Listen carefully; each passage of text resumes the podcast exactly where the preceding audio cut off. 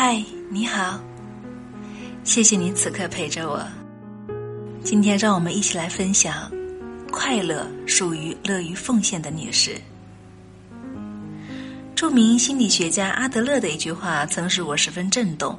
他常对那些患有忧郁症的患者说：“每天做一件让别人高兴的好事，按照这个处方，保证你十四天内就能够治好忧郁症。”阿德勒博士督促我们每天都做一件好事。为什么每天做一件好事对人会有这么大的好处呢？原因是想要取悦他人时，就不会有时间想到自己，而产生忧虑、恐惧与抑郁的主要原因就是只想到自己。五年前，我的一位朋友失去了丈夫，于是她就陷入寂寞的潮水之中。丈夫去世后一个月，有天晚上，她来向我求助：“我该怎么办？我应该住在哪儿？”我又怎么样才能够重新找到快乐？我告诉她，她的忧虑来源于丈夫的去世，她应该尽快从忧伤中挣脱出来。于是我建议她走出丈夫去世的阴影，开始新的生活和快乐。对我的建议，他回答说：“不，我不可能再有快乐了。我老了，子女也都已经结婚了。”哪里还有我的容身之所？这个可怜的寡妇患的是自怜症，而自己本身又不知道如何去治疗这种病症。在这五年中，我一直关注着我的这位朋友，然而结果却不尽如人意。有一次，我对他说：“你不可能让别人总是同情你、可怜你吧？”你可以开始你的新生活，结识新的朋友，或者培养新的兴趣爱好。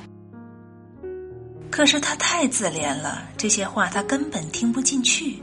最后，他决定把自己的快乐寄托在子女身上，于是就搬到女儿那去住了。然而，这却不是一个明智之举，母女俩到最后竟然反目成仇。后来，他又搬去儿子家。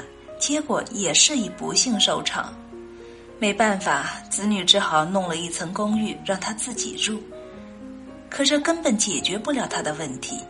在一天下午，他哭着找我说：“家人把他抛弃了。”他永远也无法让自己快乐起来，他只想让众人都可怜他。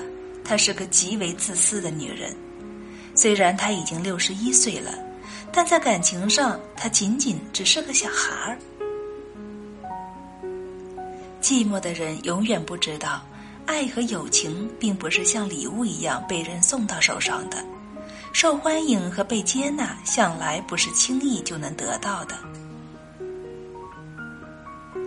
爱、友情和美好时光通过谈判是得不到的，我们应该努力去赢得别人的喜爱。配偶虽然过世了，可享受快乐的权利依然存在，只是他。或她一定要明白，不能把快乐等同于救济金或施舍品一样视为理所应得的东西。我们要想方设法博取人们的欢迎和喜爱。让我们来看这样一个女人，她航行在地中海上的一艘轮船上，船上的乘客大多是快乐的夫妇和未婚的情侣，他们在海上度假。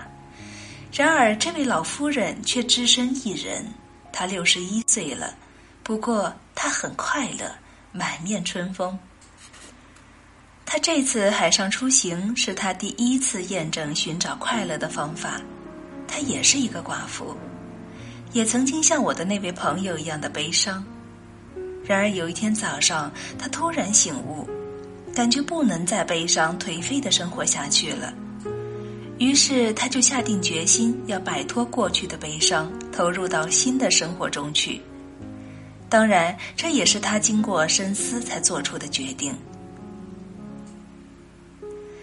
丈夫曾经是她的爱和生命，可这一切都过去了，她必须让自己重新快乐起来。于是，她又重拾起往日绘画的兴趣，让画画变成生活中重要的活动。在那段悲伤的日子里，绘画不仅陪伴她度过悲伤，而且还给她带来了独立的视野。在最初那段时间，由于失去了丈夫这个伴侣和力量，她拒绝出门，羞于见人。他既没有出色的外表，也没有巨额的财富，在那段内心充斥着怀疑和绝望的日子里，他时常问自己可以做什么，怎样做才会被众人接受，到人们的欢迎。后来，他找到了答案。想要被别人接受，就必须努力付出，而不是祈求别人的给予。于是，他就以微笑代替悲哀，努力刻苦的画画。他还主动去拜访朋友。这时候，他心里暗暗提醒自己要表出欢乐的神情。他经常谈笑风生，从来不做过久的停留。慢慢的，朋友们开始喜欢他了，纷。给他发出邀请，请他参加宴会，甚至社区活动中心也邀请他去办画展。几个月后的一天，在傍晚，他登上了这艘地中海的客轮。在船上，他对所有人都非常友好，而又保有超然的态度。他从不介入别人的私人恩怨，也不会依附某一个人。很快。他就成为船上最受欢迎的游客。就在客轮靠岸的前一天晚上，游客们在他的船舱里举行了一次快乐的聚会。在聚会上，他谦逊地回应旅程中他人的邀请。他懂得了这样一个道理：如果想要得到别人的友情，自己首先就得去关心生活并奉献自己。所以，无论他到哪儿。他都能营造出这种和谐的气氛，博得大家的喜爱。